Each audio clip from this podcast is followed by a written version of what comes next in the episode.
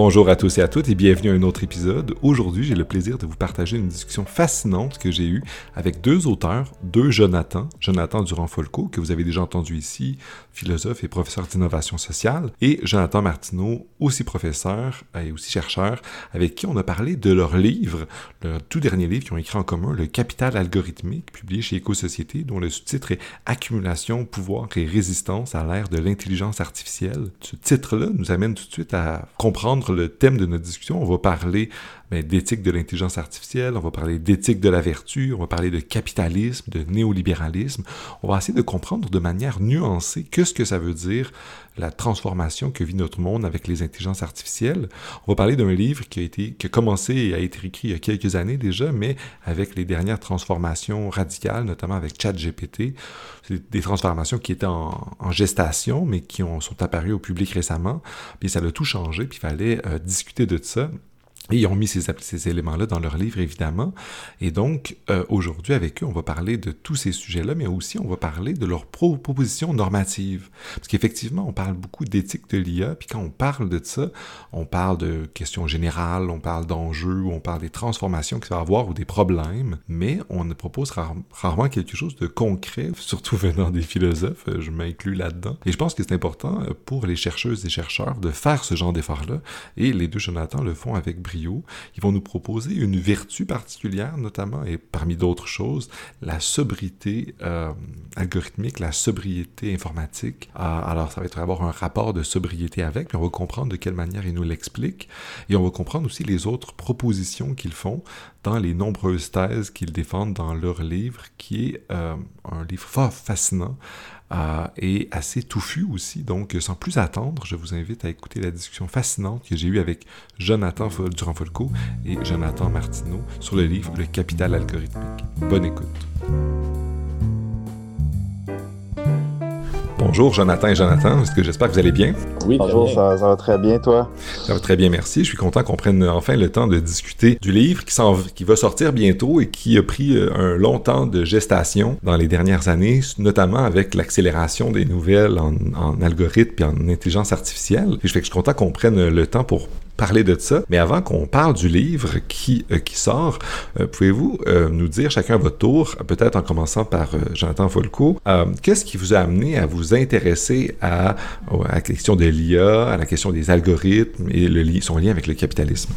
Oui, en fait, de mon côté, je dirais que je me suis intéressé à la question des technologie numérique euh, par la bande. Dans mon travail de doctorat, dans ma recherche, j'étudiais l'impact euh, des technologies numériques sur la démocratie, sur la participation citoyenne et euh, j'ai commencé à explorer cet enjeu. À la suite, je me suis beaucoup intéressé à la question des villes, politique municipale et voir en quoi, par exemple, les villes intelligentes, en anglais on parle de smart cities, euh, c'est quoi les enjeux que ça peut avoir sur le développement durable, sur la participation citoyenne, sur les enjeux de surveillance de vie privée et autres, euh, sur les formes de gouvernance.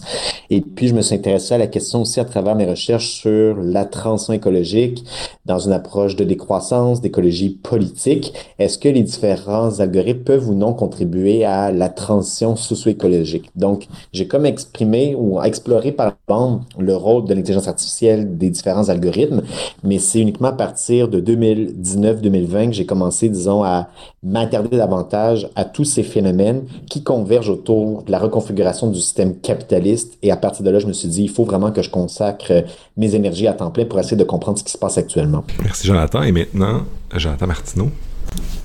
Oui, de mon côté, c'est ben, venu quand même assez naturellement. Euh, mon, travail euh, académique universitaire, mes recherches ont toujours euh, porté sur les technologies. En fait, j'ai travaillé sur les technologies, les temporalités, donc les technologies de temps. Ma thèse de doctorat était sur l'invention des horloges, par exemple, les changements du rapport au temps. Donc, il y avait quelque chose de naturel à, m'intéresser aux technologies dans la mesure où les technologies sont, sont constructrices, productrices de temporalité sociale. Donc, ça faisait déjà partie de mes intérêts.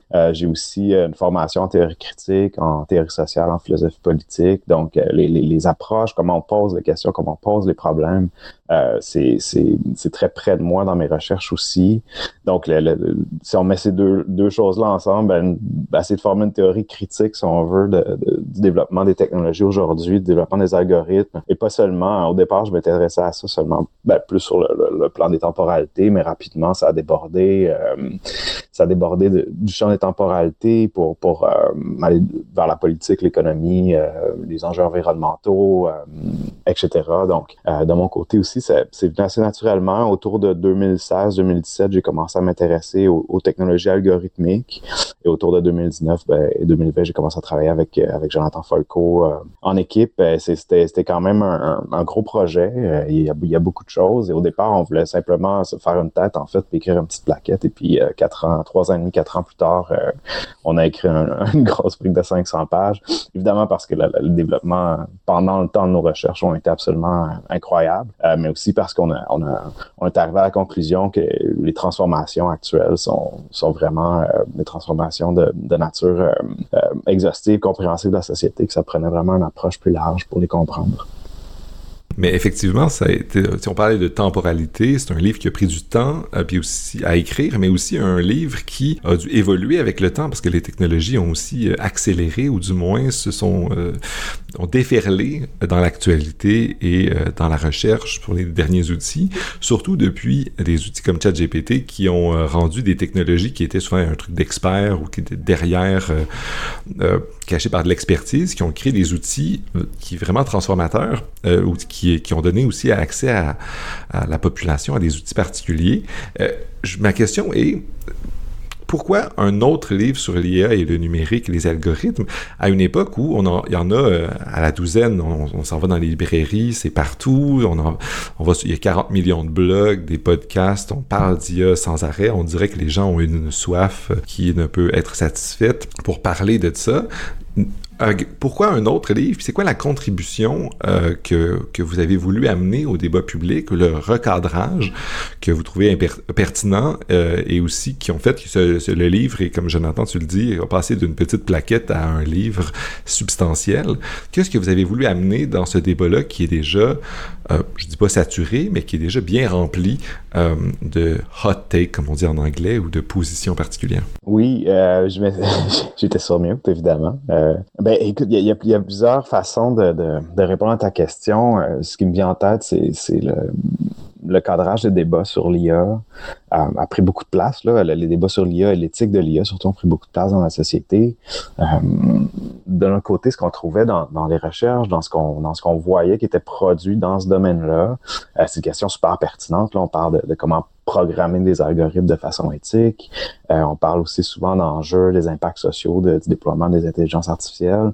Euh, donc, c'est super important. On trouvait qu'il manquait peut-être à cette discussion-là euh, des questions au préalable, au sens où des questions qui, posent le, développement même de ces technologies-là en contexte socio-historique. Donc, pourquoi ces technologies-là déferlent? Pour commencer? Est-ce qu'on en a besoin? Pour quelles raisons? et on trouvait que ça manquait, ça manquait de, de cadre théorique peut-être plus général pour essayer de comprendre les raisons qui font en sorte que ces technologies-là déferlent dans la société. Euh, donc, pas simplement parler de technologies en particulier, mais avoir une discussion plus large sur leur déploiement social et les causes et les conséquences de ça. Deuxièmement, il y avait beaucoup d'études et c'est encore le cas. Tu as, absolument raison, Gabriel. Les livres qui sortent sur l'IA, c'est très difficile à suivre. Ça a été difficile, en fait, de faire des revues de littérature parce qu'à chaque fois qu'on arrivait à, terme, il y avait, une, nouvelle liste à consulter. Là, donc, ça, ça a été un, travail de recherche assez, euh, assez là, on doit dire. Mais, euh, mais ce qui est intéressant, c'est qu'on voyait beaucoup d'analyses euh, super intéressantes, super constructives, mais qui souvent se concentraient sur un enjeu en particulier. Par exemple, l'IA dans le monde du travail, ou l'IA, les réseaux sociaux, par exemple, et les impacts sur la santé mentale, ou l'IA sur le plan environnemental. Donc, il y avait beaucoup d'analyses qui étaient toutes très intéressantes, mais qui dialoguaient pas entre elles euh, de façon substantielle. Et nous, on, pensait que proposer un cadre dans lequel on peut faire une analyse plus globale euh, permettait de relier tous ces, différents niveaux de déploiement euh, dans la société de l'IA, des algorithmes en ce moment, et que ça pourrait être utile pour euh, fédérer certaines discussions, créer des, des, des, dialogues fructueux entre ces différentes analyses-là, tant sur le plan disciplinaire, donc relier des disciplines ensemble pour parler d'IA, mais aussi le champ des applications particulières, par exemple, essayer de trouver des points de discussion communs entre ces différentes interventions-là. Mm-hmm. Puis je dirais de façon complémentaire, c'est que on a trouvé justement qu'il y a beaucoup d'analyses qui se font sur les enjeux particuliers sectoriels, sur les impacts de l'IA, euh, mais le fil conducteur peut-être pour essayer d'interpréter ces différents phénomènes dans une vision globale, holistique, une vision d'ensemble pour comprendre ce qui se passe, c'est un des éléments peut-être qui manque. Euh, puis par rapport à ça, on trouvait justement que quand on parle d'IA, beaucoup de gens parlent pas de capitalisme, et pour toutes les théories critiques qui parlent du capitalisme avancé, euh, souvent il y a beaucoup des angles morts autour des technologies numériques, algorithmiques, sur l'IA. Ils voient ça comme un phénomène accessoire extérieur, pas comme quelque chose de fondamental. Puis nous, on trouvait que ça manquait dans cette littérature. Donc, on, cherche à créer un pont. Euh, puis une des thèses fortes qu'on a dans le livre, une des hypothèses qui est le point de départ de la réflexion, puis qui a ensuite vraiment développé euh, sous plein de formes, c'est qu'on ne peut pas comprendre les reconfigurations du système capitaliste actuel sans comprendre les nouvelles avancées technologique dans le champ de l'IA et on ne peut pas comprendre comment, pourquoi et quelles sont les conséquences possibles de l'IA sans au moins euh, faire intervenir qu'est-ce que le capitalisme, comment ça configure les différentes technologies, comment ça oriente le développement à l'heure actuelle, bien que l'IA pourrait prendre des formes, peut-être différentes applications différentes si on était dans un autre contexte socio-économique également. Puis, en voulant faire un peu ce fil conducteur, on a voulu aussi euh, créer des ponts dans, entre des littératures, des disciplines différentes, mais aussi dans le monde anglophone, francophone. Donc, euh, ce qui s'écrit dans la langue francophone, beaucoup en France notamment, au Québec aussi un peu. Euh, il y a toute une littérature, des concepts, des approches, critiques notamment, mais dans le monde anglophone, c'est assez différent. Donc, nous, on a voulu faire une certaine synthèse pour lier différents auteurs, parfois qui dialoguent directement entre eux et elles, mais parfois pas du tout.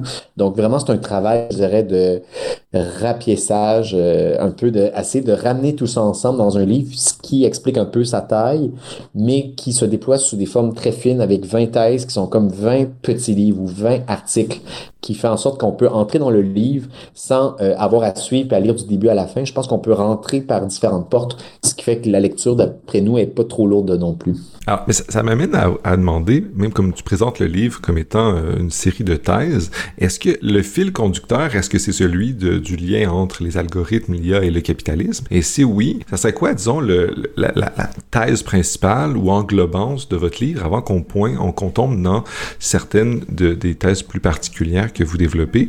C'est quoi, c'est quoi le lien entre le capitalisme et le, cette structure de production, de distribution, de gestion économique, euh, ce système économique, avec euh, une technologie euh, ou, euh, un ensemble de, d'outils qu'on crée avec l'intelligence artificielle puis les algorithmes.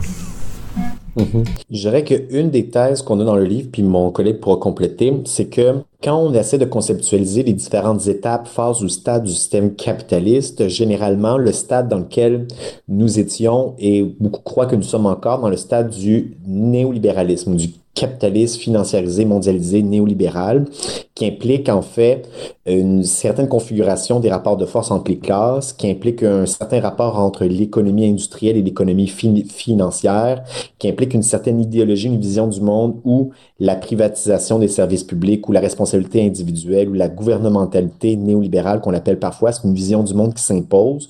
Et c'est ça qui dicte à la fois, on pourrait dire, l'action de plusieurs gouvernements à travers le monde, qui dicte comment les individus se comportent un peu et se conçoivent eux-mêmes comme des entreprises jusqu'à un certain degré. Et toutes ces catégories du néolibéralisme, d'après nous, sont encore utiles. Ça existe encore, mais il y a quelque chose de nouveau qui arrive. Et ce qui arrive de nouveau depuis, en fait, la crise euh, financière de 2007-2008, c'est qu'il y a une crise du néolibéralisme qui est arrivée à ce moment-là. Le néolibéralisme n'est pas disparu, il y a quelque chose de nouveau qui est apparu.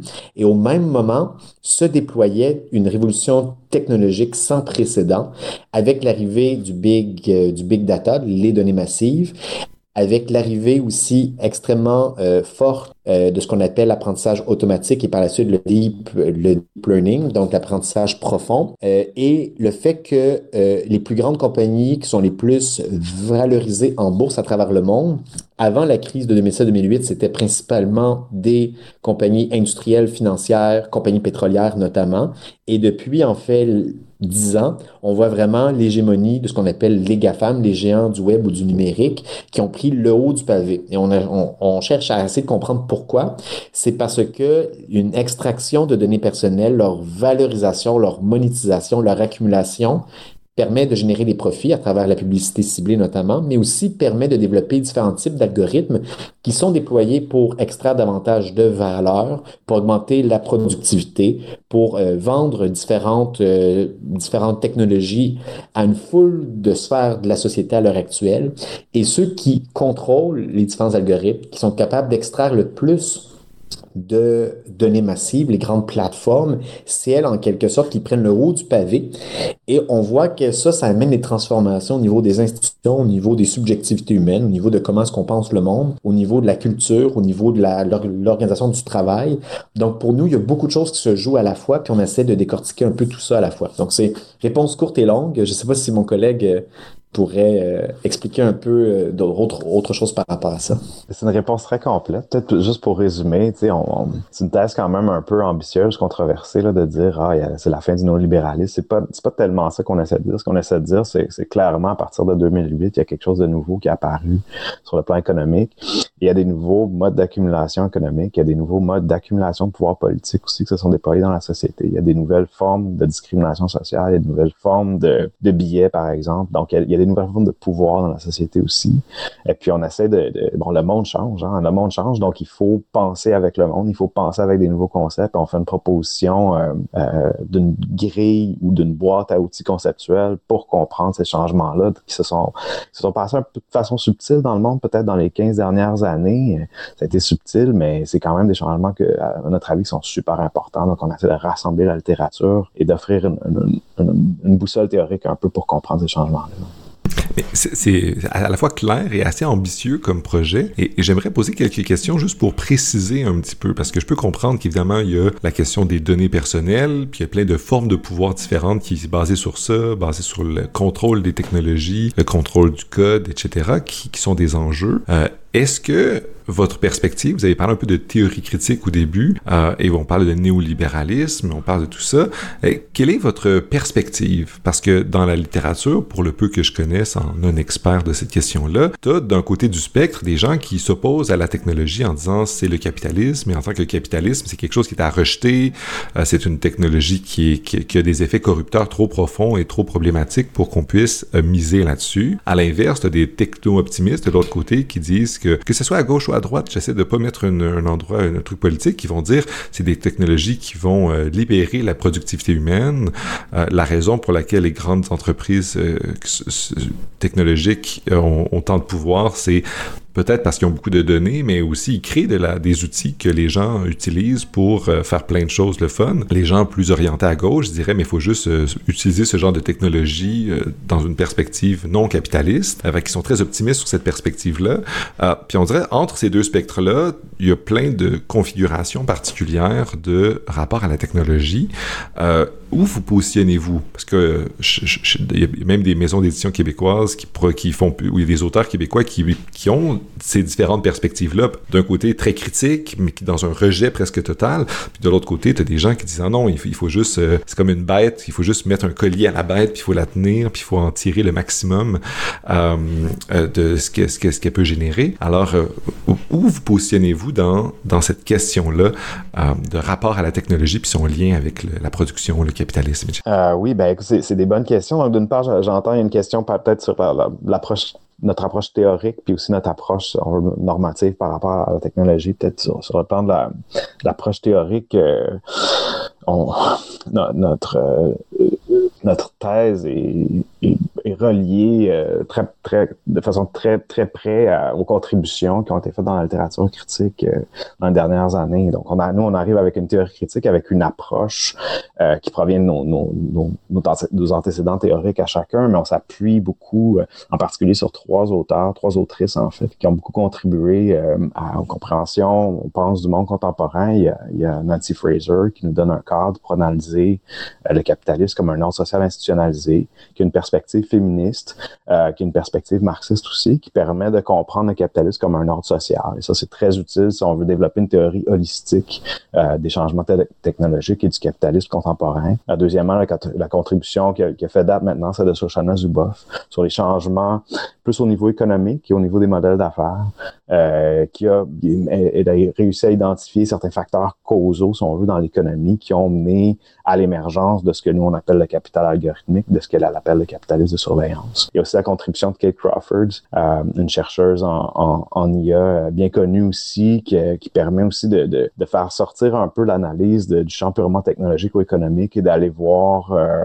au-delà dans la société aussi, par exemple, sur le plan environnemental, sur le plan du travail, sur le plan des, liens entre différentes institutions sociales, euh, le déploiement de l'IA, ce que ça veut dire pour certaines reconfigurations de pouvoir. Donc, d'un côté, Fraser parle pas de technologie. De l'autre côté, Zuboff euh, parle pas de travail. De l'autre côté, donc il y avait des points faibles dans les trois. Puis, mais quand on met les trois ensemble, avec notre perspective de théorie critique, on arrive, on pense à un cadre qui est, heuristiquement assez, productif là, pour analyser les, les développements contemporains. Sur le plan du rapport à la technologie, ben, peut-être que je vais laisser mon collègue, euh, mon collègue répondre sur ce plan-là. Oui, mais je dirais de façon complémentaire où on se positionne dans ce débat. Donc, on n'est pas, je dirais, dans la catégorie de ce qu'on nous on appelle les techno-optimistes. Euh, puis parfois à gauche aussi, on a le courant accélérationniste qu'on appelle. Donc, on dit qu'il faudrait en quelque sorte se réapproprier les moyens de production algorithmiques.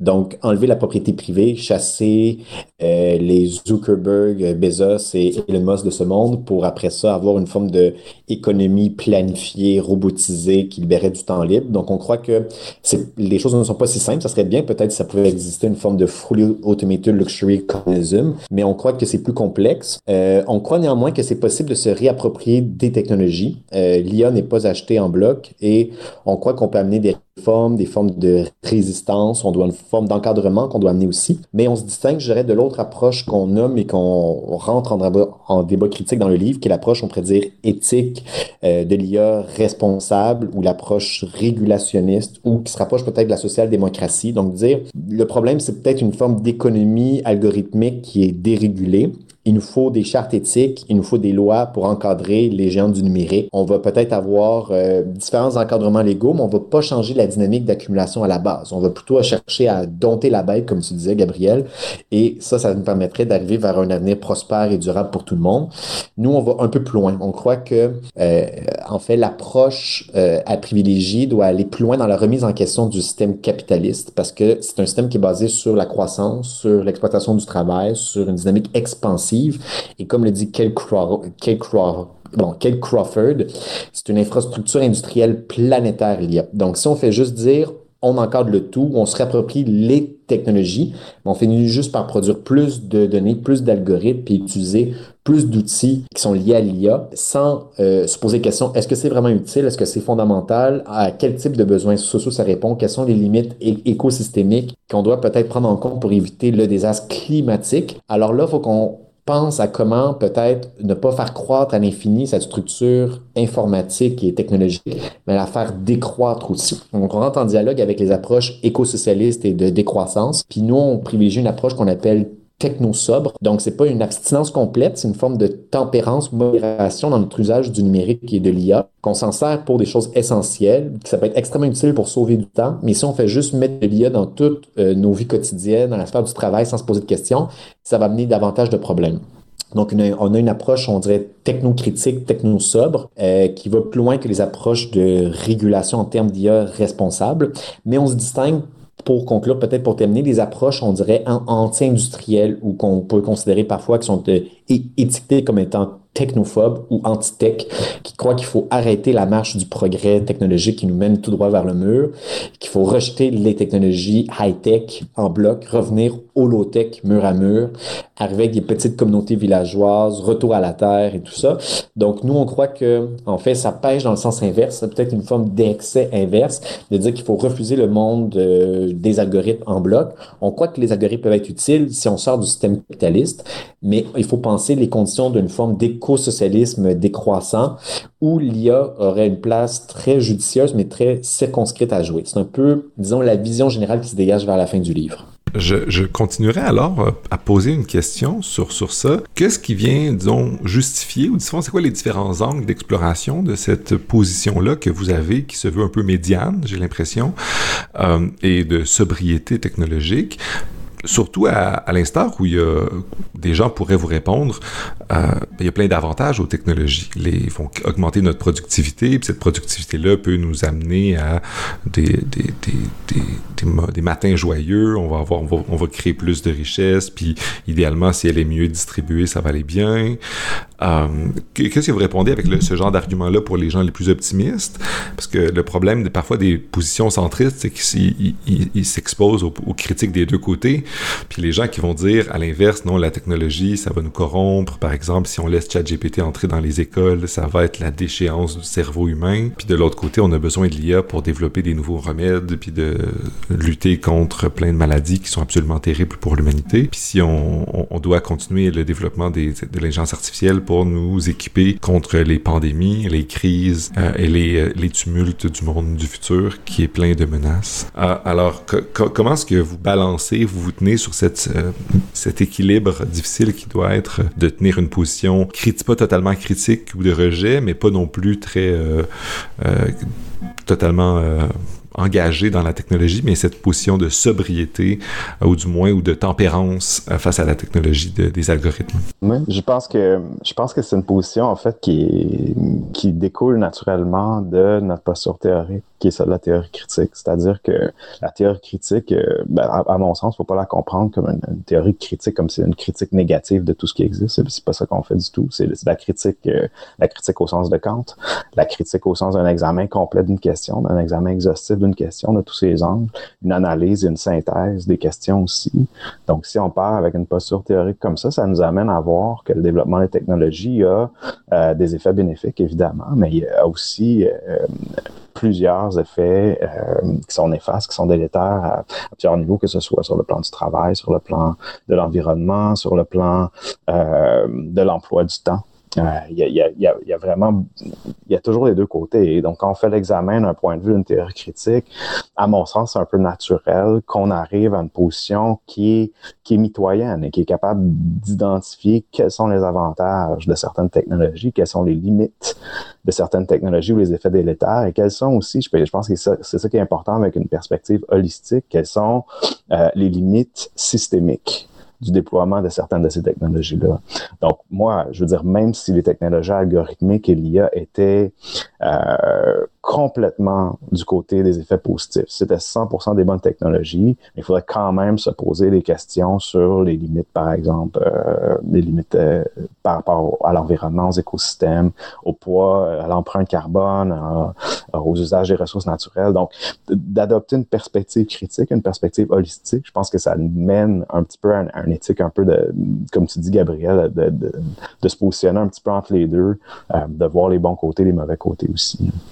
Moi de mon côté, je dirais que notre position n'est pas nécessairement de centre ou mitoyenne euh, extrêmement modérée. Je dirais elle est nuancée, mais elle est radicale à la fois aussi, au sens où on cherche à aller à la racine des problèmes, mais sans non plus rejeter en bloc euh, des développements en disant qu'ils sont entièrement positifs ou entièrement négatifs.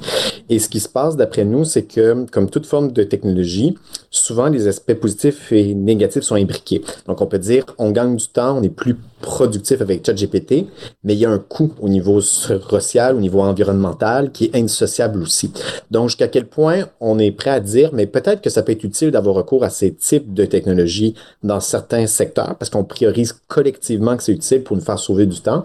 Mais dans d'autres, si tout le monde l'utilise pour un peu n'importe quoi, puis on fait juste développer des modèles toujours plus puissants dans une forme d'économie de marché marché dérégulé complet, alors là, peut-être on va avoir des enjeux en termes de coûts euh, de coût au niveau social, environnemental, de mauvais usages qui vont se mettre à prendre beaucoup trop de place. Donc, d'après moi, il y a un côté qu'il faut critiquer. Et de l'autre, je dirais pour les gens qui disent, mais la technologie dans le système technicien ou la méga machine en soi, il faut être capable de remettre ça en question, radicalement aussi. Donc, un discours qui dit qu'il faut prendre le, euh, le taureau par les cornes et dire que c'est un système qui est un bloc. Il faut le rejeter en bloc. on a vu dans la littérature, dans des positions, dans des débats aussi, qui disent qu'il faut abolir l'IA. OK, bon, abolir l'IA, qu'est-ce que ça veut dire? Est-ce que c'est possible techniquement? Est-ce que c'est désirable? Et qu'est-ce qu'on entend par là? Puis c'est quoi les effets indésirables? Est-ce que c'est la technologie elle-même ou c'est les usages capitalistes ou dans des systèmes de domination patriarcaux et autres qui font que c'est des, des technologies qui sont imbriquées dans des systèmes de domination de pouvoir. Il faudrait d'abord critiquer les systèmes de pouvoir et de domination avant tout et voir après ça si on remet ça dans un autre contexte, ça pourrait aller dans une direction davantage positive. C'est un peu la en disant le positionnement qu'on a. Pour nous, les technologies sont pas neutres. C'est pas des simples outils, mais ça veut pas dire non plus qu'ils sont euh, irrécupérables ou qu'ils sont voués à une forme de, disons, destin métaphysique, que ça serait quelque chose qui serait hors de nous. C'est une création des êtres humains. Donc, c'est une création sociale, une construction sociale. Et parce que c'est une construction sociale, c'est inséré dans des rapports de pouvoir. Donc, il faut agir au niveau des rapports de pouvoir et voir dans certaines configurations si ça pourrait être récupéré ou non. Puis pour ça, on a pas de réponse mur à mur. On est plus dans la nuance, je dirais. Je pense que vous présentez bien euh, l'aspect à la fois radical et euh, nuancé que vous avez. Euh, et pour pas faire, disons, l'erreur de plonger dans la, minutie des, de, votre très gros livre que vous nous avez offert, j'aimerais quand même que vous nous présentiez peut-être chacun d'entre vous certaines des thèses dans lesquelles que vous trouvez les plus, disons, qui a eu la contribution la plus marquée ou dont vous êtes la plus satisfaite, pour un peu on puisse voir sur un enjeu particulier comment est-ce que vous vous positionnez. Euh, parce que j'imagine que vous avez essayé de ratisser large en voulant parler du travail, du capitalisme, euh, des enjeux de l'environnement. Euh, c'est assez synthétique comme projet, mais vous êtes dans une, un domaine aussi qui accélère qui est dans une grande vitesse. Le GPT est arrivé, j'imagine, pendant que vous étiez en train d'écrire. Euh, alors, de quoi vous êtes les plus satisfaits, puis qui vous croyez, du moins, qu'il va avoir, qui va peut-être, ou que vous espérez, qui résonne dans, dans le, le, débat public, euh, ou qui est une contribution pour vous significative? Euh, parfait. Donc, je peux y aller pour commencer. Mais en fait, il y a plusieurs thèses. Il y en a 20 en tout qui abordent des thèmes extrêmement différents. Euh, je dirais, moi, les deux ou trois thèses que, disons, sur lesquelles j'ai travaillé, que j'ai beaucoup aimé, notamment, c'est l'idée que euh, les données massives et l'apprentissage automatique sont imbriqués de façon très étroite dans les processus d'accumulation du capital. Donc, toute la question de comment est-ce qu'on accumule le capital, puis de ce qu'on définit comme capital algorithmique, avec extraction de données personnelles, monétisation, production de marchandises algorithmiques, euh, et comment ça s'est inséré dans des processus d'accumulation et qui sont liés à une forme d'automatisation des euh, systèmes de décision. Ça, c'est une thèse qui est assez, assez costaud dans le livre. On fait des liens avec différents éléments de littérature, mais ça permet de voir que ce qu'on appelle, nous, capital algorithmique, c'est pas juste un buzzword ou une métaphore. On voit ça comme un rapport social, une dynamique d'accumulation, une forme de concentration du pouvoir qui est liée et qui, euh, justement, c'est une dynamique expansive. Donc, donc, l'idée que le capitalisme est un ordre social, mais le capital lui-même, c'est pas une chose fixe, c'est un processus, c'est une dynamique, c'est un mouvement constant qui, en quelque sorte, prend de l'expansion. Donc ça, je pense que c'est une des choses peut-être originales qu'on a dans le livre. Et un autre élément que je dirais peut-être, euh, les thèses à la fin du livre, euh, les thèses 18 à 20, sont un peu des thèses qui cherchent à voir comment on peut essayer d'aller au-delà du capital algorithmique. Donc dans beaucoup de livres critiques, on fait le diagnostic du problème. Voici les enjeux, voici ce qui ne fonctionne pas, voici les rapports de pouvoir imbriqués dans ce nouveau phénomène social. Et on arrive à la fin de la conclusion en disant, ah, maintenant, il faut agir, il faut faire quelque chose, puis ça finit là. Nous, on essaie, en fait, dans trois thèses, donc euh, sur plus de 150 pages à peu près, de vraiment développer quelles sont les pistes euh, d'action, les formes de résistance dans le milieu des usines, euh, que ce soit aussi dans le champ de la réglementation publique, que ce soit la lutte contre les différentes injustices ou les biais algorithmiques, au niveau environnemental aussi, comment les luttes sociales sont en train déjà de pointer vers la construction d'alternatives. On parle de commun numérique, logiciel libre, des fiducies d'utilité sociale de données. Donc, il y a plein de choses qui sont mises en place et on insère ça dans une stratégie générale pour dire il faut qu'on développe euh, un rapport éthique aux choses de point de vue critique. il faut être capable même d'envisager se réapproprier des différents algorithmes pour construire le poste capitalisme. Donc, ça, on le développe vers la fin, à la thèse 20. On jette un peu, je dirais, une forme d'embryon de réflexion. C'est pas complet. Peut-être ça va mener à une suite, à un livre numéro 2, peut-être. Mais on, est en train de dire qu'on peut construire différentes alternatives. Puis ça, je pense que je suis assez fier de ça parce qu'on fait ce travail-là de avoir une critique qui est constructive, un travail positif vers la fin, vers quoi on veut se diriger à la place si on considère que le capitalisme algorithmique a trop de problèmes du point de vue social et environnemental. Qu'est-ce qu'on peut créer à la place? Et ça, on, on contribue à ce genre de réflexion vers la fin du livre. Moi, je, ben, suis assez d'accord avec les, les, coups de cœur de mon collègue. C'est vrai, je, pense que c'est des forces, euh, c'est des forces de notre livre, desquelles je, suis assez fier aussi. Je pense que ce qui me, une chose qui me rend fier sur le plan global, si on veut, c'est, on a développé le cadre théorique quand même assez rapidement au début quand on a commencé à travailler. Et puis, comme tu le mentionnais, Gabriel, les, les, les changements, juste dans les quatre dernières années qu'on a travaillé sur le livre, ont été euh, accélérés, ont été nombreux. Euh, L'IA s'est déployée dans d'autres sphères de la société, que même il y a 4 ou 5 ans, on parlait pas d'IA et d'algorithmes. Et j'ai trouvé que notre cadre théorique qu'on avait développé était assez robuste pour rendre compte de ces développements-là. Donc, au fil du temps qu'on écrivait, je me rendais compte que sur le plan théorique, sur le plan de l'approche, on n'avait pas grand-chose à changer. On avait des outils vraiment robustes et solides heuristiquement pour, pour euh, interpréter, comprendre les changements qui arrivaient comme ChatGPT, par exemple. Donc, quand il a fallu tenir compte de ChatGPT dans la dernière, euh, dans la dernière correction de notre livre, mais ça a été quand même assez facile d'ajouter ChatGPT parce qu'on avait déjà des outils théoriques bien développés. Fait je pense que le livre peut, peut être servir aussi au, au, public pour ça, pour créer une espèce de lunette, pour être capable de voir ces, ces changements-là très accélérés, très rapides, être capable de les voir dans une vision d'ensemble. Euh, sur le plan des thèses particulières, j'ai beaucoup travaillé sur la question du travail. On a deux thèses sur le travail, une sur le, le travail rémunéré et une sur le travail domestique aussi. Je pense que c'est des, des contributions qui sont assez substantielles. Celle sur le travail domestique, il y avait très peu ou sinon pas de littérature là-dessus. Il y en a un petit peu plus depuis qu'on a commencé à travailler sur le sujet. On explore euh, le travail domestique, le travail affectif, le travail du care et comment les technologies, la robotisation, l'automation, les technologies algorithmiques viennent perturber, changer, reconfigurer euh, ces formes de travail-là qui sont des travails non rémunérés. Sur le plan du travail rémunéré aussi, il y a, quand même beaucoup plus de contributions dans la, littérature critique. Je pense qu'on a été capable d'offrir un, un, cadre conceptuel euh, de définir le travail algorithmique, qui est notre, concept pour parler de, de, ces changements-là, comme l'unité de différents moments de travail, hein, extractif, industriel, logistique et travail digital. Donc, encore une fois, on ratisse quand même assez large avec un concept qui nous permet euh, d'aborder ces changements-là de front et de façon unifiée.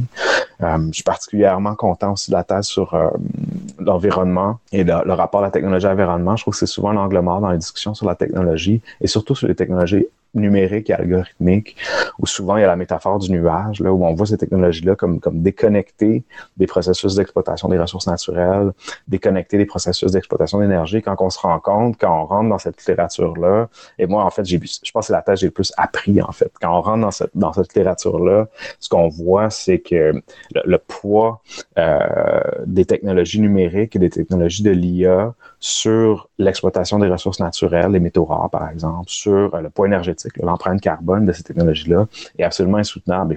ça, ça, pose vraiment des questions qui sont peut-être un peu plus urgentes là, euh, euh, et, qu'on, espère en, mettre, en fait mettre dans le débat public parce qu'il y a vraiment des, des, problèmes importants là, euh, auxquels il va falloir s'attarder. Donc, je pense que cette contribution-là, malheureusement, le titre de la Terre, c'est les algorithmes ne nous sauveront pas de la crise de, la crise du climat, du réchauffement climatique. Donc, il faut essayer de penser à des solutions un peu plus globales que simplement de déployer des technologies pour nous sortir du marasme et du, du trouble dans lequel on s'est mis.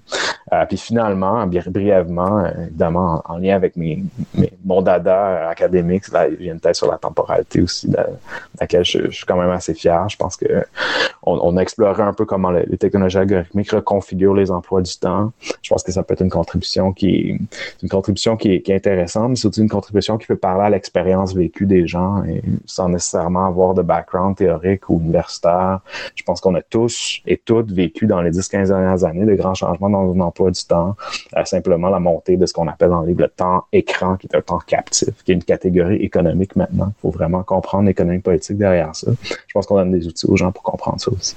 Qu'est-ce que vous aimeriez qu'on, retire de ça? C'est quoi les leçons qu'on peut en tirer en tant que lecteur, disons, lambda, qui peut-être comme moi euh, ont une connaissance pour un intérêt général pour les questions de l'IA, mais euh, qui ont peut-être envie juste de, synthétiser ça en termes de, de messages pour moi ou de, de quelle manière est-ce que ça doit me, me toucher? Les gens qui ont une position très critique, ils vont dire, mais il faudrait que je me détache de l'IA, que j'arrête d'utiliser GPT, que j'arrête, que je, je, je, sois le plus détaché des moyens technologiques, puis que je reconnecte avec le monde euh, non digital. À l'inverse, les gens qui sont favorables à la tech, qui disent, mais là, on doit juste apprendre à vivre avec. Euh, si je reprends encore ChatGPT, il y a des gens qui vont dire, mais là, il faut que, il faut trouver les stratégies pour l'utiliser, pour que ça vienne m'aider à être plus productif, à être, euh, puis là, il y a des gens qui vont être très positifs pour dire, mais ça va être bon pour la santé mentale, on doit entrer en relation avec les agents virtuels qui sont créés, puis on doit, une fois qu'on va avoir appris ça, on, on va être mieux individuellement. Ça serait quoi, du moins, le message vers l'individu que vous voudriez qu'une personne qui lise votre livre euh, retire? Est-ce que c'est mhm. aliénant? Parce qu'on quand on parle de capitalisme, on parle souvent d'aliénation aussi. Est-ce que, en ce moment, dans la structure politico-économique de, de l'IA et des algorithmes, on a un rapport d'aliénation? Est-ce que, ah, parce que, encore là, puis je, je, lance des perches aussi, ou des spaghettis sur le mur, puis j'espère de voir qu'est-ce qui colle. Euh, bien, il y a la critique des médias sociaux qu'on a entendu dans plein de documentaires, puis de plein de manières sur le plan public aussi, que c'est pas bon pour notre santé mentale, c'est pas bon pour les jeunes, etc. Euh, il y a un message quand même clair que l'ensemble de ces articles, ces textes-là euh, mobilisent, à savoir, il faut apprendre à avoir une, relation saine avec ces outils-là. Euh, qu'est-ce que vous voudriez qu'on retire et que, est-ce que, quel conseil qui, que vous, que voudriez qu'on retire qui n'est pas celui qu'on entend dans le débat public, dans notre rapport à la tech, sur ces différents enjeux-là? Qu'est-ce que je devrais faire? Est-ce que c'est une genre de, de, vertu algorithmique? Je sais pas. Ouais. Mais en fait, c'est une très bonne question. Je pense que notre livre parle aux différents individus sans dire que la réflexion doit rester à l'échelle individuelle. Je pense qu'on doit repartir de notre expérience concrète du monde. Puis, euh, deux choses qu'on critique dans le livre, je pense, euh, sur des fausses pistes. D'une part, je dirais que euh, il y a la question du, sol du solutionnisme. Donc, l'idée du, bon, du solutionnisme technologique, euh, terme qu'on reprend de Evgeny Morozov, il dit, c'est le fait souvent de cadrer des problèmes psychologiques, sociaux, environnementaux complexes et les recadrer comme étant des problèmes techniques susceptibles de recevoir des applications techniques comme des apps, euh, comme euh, des solutions algorithmiques X ou Y qui vont être capables de résoudre nos problèmes. Puis il y a des discours dans les débat public sur le fait l'IA va nous régler le problème de l'obésité parce qu'on peut davantage mesurer son poids en temps réel. Ou l'environnement, on va mettre des apps de consommation responsables pour être capable de retracer les produits qu'on va à l'épicerie, on va faire des éco-gestes, puis ça va aider. Donc, genre, ce, ce discours-là qu'on dit, les individus, il faut faire gaffe à ça, à l'idée que on va rendre des éco-gestes, puis ça va bien aller, ou avec l'IA, ça va bien aller. Ça, c'est une fausse piste. L'autre élément, d'après moi, les gens qui sont plus inquiets, qui sont plus critiques hum, des nouvelles technologies, qui disent, ah, l'IA, c'est un danger pour mon travail, euh, l'IA euh, va, va complètement détruire la démocratie, les plateformes numériques, ça nous rend, euh, ça nous rend con, ça polarise les débats publics, il n'y a rien à faire. Nous, on dit d'une part, en fait, il faut qu'on change notre rapport à la technologie à travers l'idée des vertus qu'on aborde un peu dans le livre. Il faut pas être, on pourrait dire, techno-anxieux. Comme en fait, il y a un phénomène d'éco-anxiété qui dit, ben, en fait, on, est, on a conscience que des problèmes immenses, mais souvent, l'éco-anxiété, ce que ça a comme effet au niveau psychique, émotionnel, c'est une forme de paralysie, euh, c'est un sentiment d'impuissance qu'on a face à ce grand développement et le sentiment qu'on peut rien faire, que c'est quelque chose qui est au-dessus de, nous.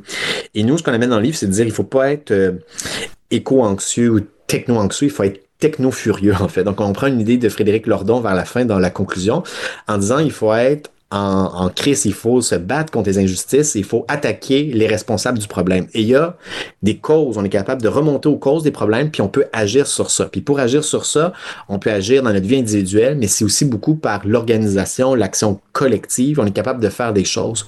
Donc, on parle par exemple de pour donner l'exemple de la sobriété numérique. On dit, il faut qu'on soit capable de réguler notre temps d'écran pour bien, bien vivre comme individu. Donc, il ne faut pas passer toutes nos journées uniquement sur les médias sociaux.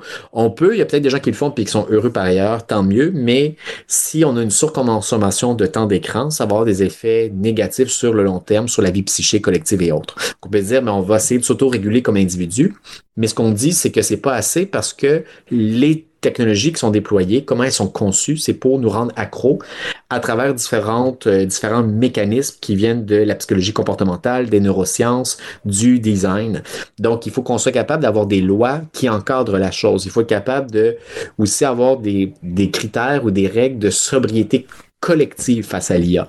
Il faut que dans les lieux de travail, on soit capable d'avoir un droit à la déconnexion, notamment comme ça se voit en France ou ailleurs. Il faut être capable de dire collectivement dans quel genre de société on veut vivre, dans quel monde on veut habiter. Et ce genre de questions qui part de l'individu, mais qui remonte à quelque chose de plus général, c'est quelque chose qu'on fait. Et on donne des pistes d'action, encore une fois, vers la fin en disant, on part de notre expérience du monde individuel, on essaie de transformer notre relation au monde, mais ultimement, qu'est-ce que ça nous prend pour aller mieux, pour pouvoir nous épanouir à l'échelle personnelle et collective? Il faut agir à différentes échelles, il faut changer les lois, il faut changer le système économique dans son ensemble. Et d'ici là, même quand on n'aura pas fini de changer le système économique, on peut quand même trouver dans les cracks du système actuel d'autres façons d'être, d'autres euh, alternatives numériques qui existent déjà, puis on peut mieux vivre aussi même dans le système dans lequel on vit. Mais ça ne sera pas assez pour être capable de changer les choses de fond en comble.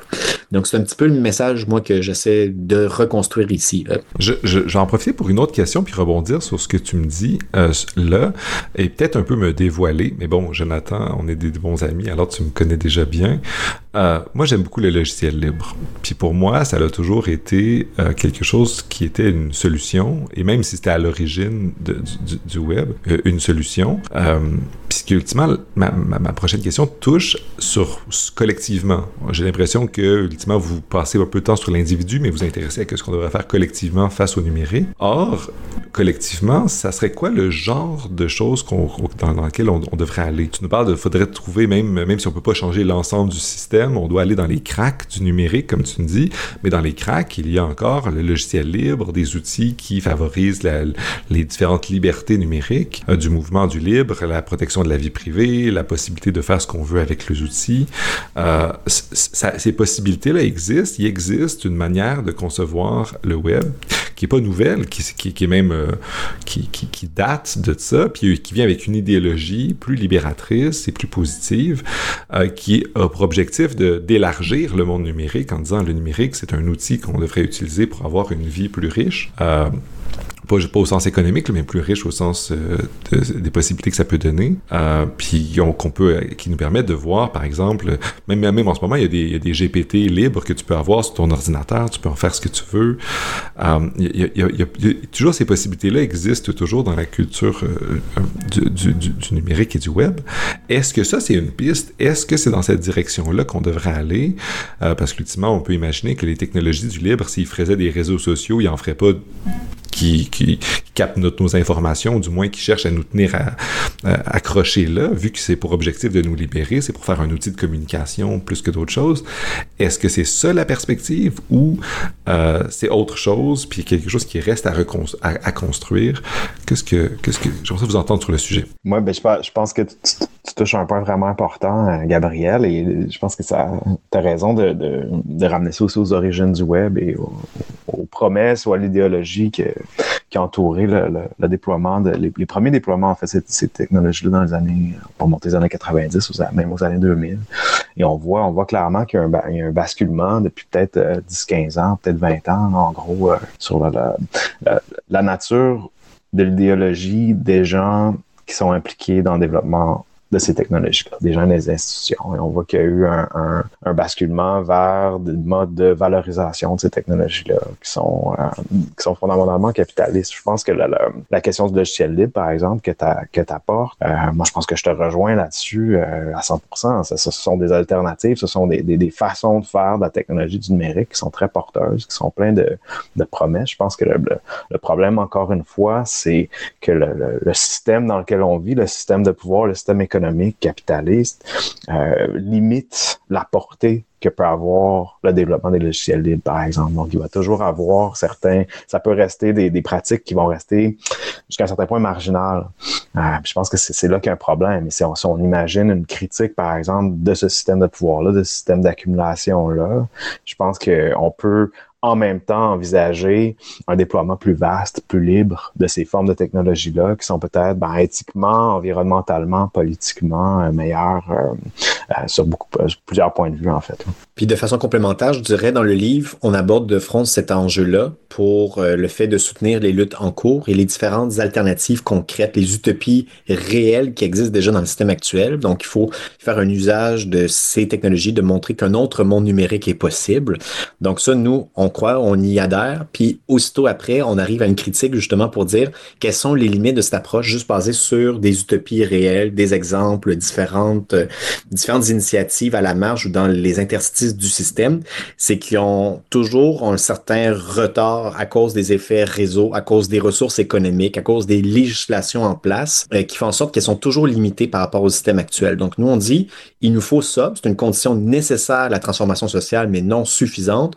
Il nous faut ajouter à ça des réformes radicales au niveau institutionnel. Donc ça, c'est un point pour libérer de l'espace. Donc dire, on pourrait couper nos subventions dans l'écosystème de l'IA capitaliste, puis l'envoyer vers plutôt de l'IA éco-socialiste ou de l'IA démocratique ou autre chose, puis basculer ces différentes ressources pour développer autre chose. Euh, mais même si on fait ça, on va encore plus loin, on dit, c'est un pas dans la bonne direction pour libérer de l'espace, mais tant qu'on va rester dans la logique d'accumulation, de croissance infinie et d'expansion du système capitaliste, ces, euh, ces, différentes alternatives vont être encore limitées, puis ultimement se complètent d'une certaine façon, c'est une transformation du système dans son ensemble. Donc on pourrait appeler, bon, un terme un peu old school, c'est la question de la révolution. Il faut une révolution pour libérer les potentialités émancipatrices de la technologie, mais sans se dire qu'on va juste arriver après ça à une grande utopie où on va pouvoir vivre dans le métavers de gauche ou ainsi de suite. On croit aussi que la vie bonne n'existe pas que dans le numérique. Il faut plutôt avoir un équilibre de vie. Il faut être capable de construire autre chose, de vivre bien à travers les limites écologiques actuelles aussi. Donc, euh, on aborde aussi ces enjeux-là dans le livre. Donc, on dit qu'il nous faut des alternatives, des logiciels libres, des communs numériques, il en faut beaucoup plus. Il faut qu'on change les lois pour faire ça. Et on va devoir changer les lois dans le système actuel, mais ça va rester limité. Donc, il faut qu'on change le système dans son ensemble, puis on donne des pistes d'action sur comment on peut le faire, même si on n'est pas la réponse à tout non plus. Je pense que tu vous répondez en fait à la question de ce qu'on devrait faire politiquement ou collectivement ça. J'aimerais conclure par une dernière question qui est peut-être moins l'élément de votre livre, mais qui a émergé dans les derniers mois, voire la dernière année, liée à la technologie, à savoir euh, la protection contre le risque ou les risques existentiels de ce genre de technologie-là, puis des gens qui disent on devrait euh, penser au fait que ces, ces technologies, ces intelligences artificielles-là vont avoir des risques, euh, portent en elles des risques qui sont plus grands que le fait qu'on va discriminer quelqu'un à l'embauche, même si c'est un risque problématique, ou qu'une personne va être déprimée en ayant passé trop de temps sur Instagram, chose qui est réelle et problématique, mais il y a des gens qui disent, mais non, il y a un risque existentiel lié au développement euh, d'intelligence artificielle, notamment depuis les outils comme GPT qui nous ont euh, donné une démonstration assez claire qu'il pouvait y avoir des machines qui, qui, avaient, qui créaient des choses très similaires à ce que nous, on est habitué de, de, concevoir et à qui on pouvait donner facilement donner une agentivité ou du moins anthropomorphiser. Euh, on peut avoir une discussion avec GPT, puis j'imagine que si je présentais ça à ma grand-mère sans lui dire que c'est un IA, puis je la faisais chatter avec. Euh, j'aime beaucoup ma grand-mère, mais j'imagine qu'elle pourrait passer un bout de temps avant de se méfier du fait que ça soit une, machine qui est en train de discuter avec elle. Euh, nonobstant les enjeux du test de Turing puis tout ça, on a des machines qui sont capables de générer ou de créer du matériel, des choses très efficacement, puis les gens voient à travers ça un risque absolument nouveau et potentiellement catastrophique. Alors, ça serait comme une, question conclusive pour se retourner vers l'avenir. Euh, est-ce que le cadre théorique riche et puissant que vous avez développé nous permet de réfléchir sur des enjeux qui dépassent ou du moins qui transcendent les enjeux particuliers du travail, euh, de, la, santé mentale, etc. et qui font qu'on va peut-être créer des transformer fondamentalement notre rapport aux gens. Euh, il y a des gens qui disent, mais ça, qui, qui, voient positivement l'émergence du fait qu'il y a des agents euh, presque moraux qu'on va créer, avec qui on va avoir des relations humaines, euh, des, IA comme ça, qui vont venir transformer notre rapport toute, toute la sphère de notre vie euh, radicalement, en créant des nouveaux êtres. Euh, avec qui on va interagir pour le meilleur et pour le pire, des futurs psys qui vont faire ce genre de trucs-là, jusqu'à une super intelligence pour pas cacher le mot qui est derrière, qui est dans la bouche de certaines personnes en disant mais on doit limiter le développement de l'IA, non pas parce que c'est plein de richesses, mais c'est parce qu'avec avec ça euh, vient des risques de destruction massive. Je dirais, ça, c'est une question qu'on a abordée, de, puis on a exploré puis approfondi depuis la dernière année. Donc, on n'avait pas vraiment considéré cet enjeu-là au début. On trouvait que c'est une question un peu accessoire de côté, mais on a trouvé que ça a pris beaucoup de place à la fois dans le débat public, puis aussi avec les grandes avancées de l'IA générative, justement, que c'est une question qui émerge et qui se pose et beaucoup de gens militent pour réglementer l'intelligence artificielle, cette industrie, autour de cet enjeu-là, des risques existentiels, c'est-à-dire des risques même de destruction, d'extinction de l'espèce humaine à cause d'une super intelligence artificielle qui pourrait en quelque sorte contrôler le monde et dépasser les humains sur plusieurs sphères et arriver à devenir complètement autonome. Et euh, nous, je dirais que notre positionnement qu'on a dans le livre, c'est de dire, voici là une hypothèse, une hypothèse spéculative, euh, peut-être probable, peut-être pas probable. On n'embarque pas trop dans cette idée-là et on croit qu'elle sert l'industrie à l'heure actuelle. Donc, on trouve qu'il y a beaucoup de euh, AI hype, donc de battage médiatique autour de l'IA, qui font en sorte, OK, voici le vrai problème, voici la catastrophe qui est sur le point d'arriver. On doit réglementer l'IA, l'industrie, pour empêcher ce type de problème. Et nous, on trouve qu'une forme de détournement des enjeux qui touche les algorithmes l'IA depuis au moins les 10, 15, 20 dernières années, qui sont beaucoup plus criants. Donc, on, nous, je dirais, dans notre thèse, on priorise en quelque sorte, on dit les vrais enjeux, c'est l'IA faible ou l'IA particulière qui se déploie dans plein de sphères à l'heure actuelle. Et euh, on trouve aussi, on aborde un peu aussi dans le livre, dans une des sections, cette vision du monde euh, qui a été théorisée comme vision transhumaniste, long-termiste, euh, euh, basée en fait sur aussi l'altruisme efficace aussi. Donc, c'est toute une nébuleuse idéologique nouvelle autour des travaux de Nick, de Nick Bostrom, de William McCaskill, de, du Future in Life Institute, en fait, qui a, qui a signé une lettre en mars, en fait, pour appeler un moratoire sur le développement de l'intelligence artificielle. Si on regarde qui sont les gens autour de ces réseaux, c'est des gens qui sont très proches du milieu de l'IA, de l'industrie, des entrepreneurs, d'Elon Musk, et qui, d'une part, sont en train de mettre beaucoup de ressources, des millions, des milliards de dollars pour développer l'intelligence artificielle générale, la super intelligence, puis ils disent qu'il faut en avoir peur à la fois. Ils se voient à la fois comme les créateurs de la corne d'abondance de l'IA qui va nous sauver, et à la fois comme étant les sauveurs qui vont nous sauver des risques existentiels de l'IA. Et on trouve que quelque chose de très, très idéologique autour de ça. Donc, on, je dirais qu'on n'embarque pas, moins dans le discours euh, des risques catastrophiques de l'IA. On a une position un peu plus critique ou plus distante par rapport à ça. Du moins, c'est ma vision. Euh. Je ne sais pas si mon collègue veut compléter. Peut-être juste renchérir très très brièvement. C'est sûr, il faut, voir qu'est-ce qu'on, qu'est-ce qu'on, comment on définit existentiel. Donc, c'est sûr que ce, discours-là de risque existentiel, comme l'a dit mon collègue, a été porté beaucoup par des gens qui sont des hommes, sont des hommes blancs, sont des hommes blancs très riches aussi. Et peut-être que pour eux, dans leur statut social, leur position sociale, le risque existentiel est celui de l'éradication de l'humanité. Bon, ça reste une hypothèse, comme mon collègue l'a dit, spéculative. Il y a des risques existentiels, par exemple, qui se déploient en ce moment même dans la société pour des gens qui sont dans des positions moins privilégiées de la société. Euh, par exemple, des gens dont le travail est précarisé, des gens qui sont victimes de biais discriminatoires à cause de la couleur de leur peau, par exemple, à cause de leur genre. Euh, donc, il y, a, y a des risques existentiels qui sont là maintenant, qui, à notre sens, sont beaucoup plus importants et on n'a pas besoin de spéculer pour les voir. Ils sont là, sont réels.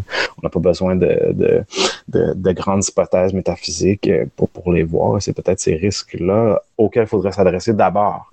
Euh, donc, on dit pas qu'il y a des, on, on, veut pas qu'il n'y ait pas de discussion sur des risques existentiels dans le futur. On peut avoir une discussion, mais on pense que la, les ressources, si on veut, les ressources intellectuelles et les ressources euh, institutionnelles, sociétales devraient peut-être plus s'attarder aux risques existentiels qui sont vécus euh, à l'heure actuelle. Effectivement, puis pour renchérir aussi, c'est que y a, la hype vient avec aussi une narration, une histoire où on focus sur certains types de dangers plus que sur d'autres, puis ça peut du moins obscurcir des enjeux qui sont réels réel, présent maintenant. Puis en plus, ça, ça, raconte une belle histoire aussi. Ça, nous rapproche même de la science-fiction. Et à chaque fois que je lis euh, des réactions sur ce genre d'enjeu-là, euh, je peux pas m'empêcher d'aimer ça, mais de la même manière que j'aime lire un roman de science-fiction. Même s'il y a des chances que ça arrive pour vrai, du moins, ça reste fantaisiste quand il y a des enjeux réels qui sont là maintenant. Euh, puis on, on, aurait des ressources sociales à investir dans ça. Euh, on aurait pu en parler vraiment longtemps, plus longtemps, mais je pense que c'est une bonne manière de terminer en parlant de récits face à Euh, merci beaucoup à vous deux, Jonathan et Jonathan, d'être venus nous parler de ce livre-là. Je recommande à tous et à toutes la lecture de votre bouquin sur les algorithmes et le numérique. et bien, au plaisir de vous entendre parler quand, dès, la prochaine nouvelle technologie, puis le nouveau hype, quand ça va arriver et, et, et, tout ça. merci beaucoup de votre participation. Merci beaucoup, Gabriel.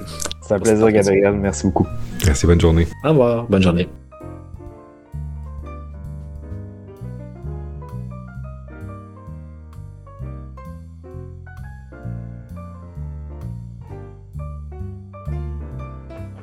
Cet épisode est fait en collaboration avec la Société de philosophie du Québec et les généreux donateurs et donatrices qui veulent bien soutenir le projet. Merci beaucoup encore à vous tous et toutes d'avoir confiance en ce projet et je vous souhaite une bonne fin de journée.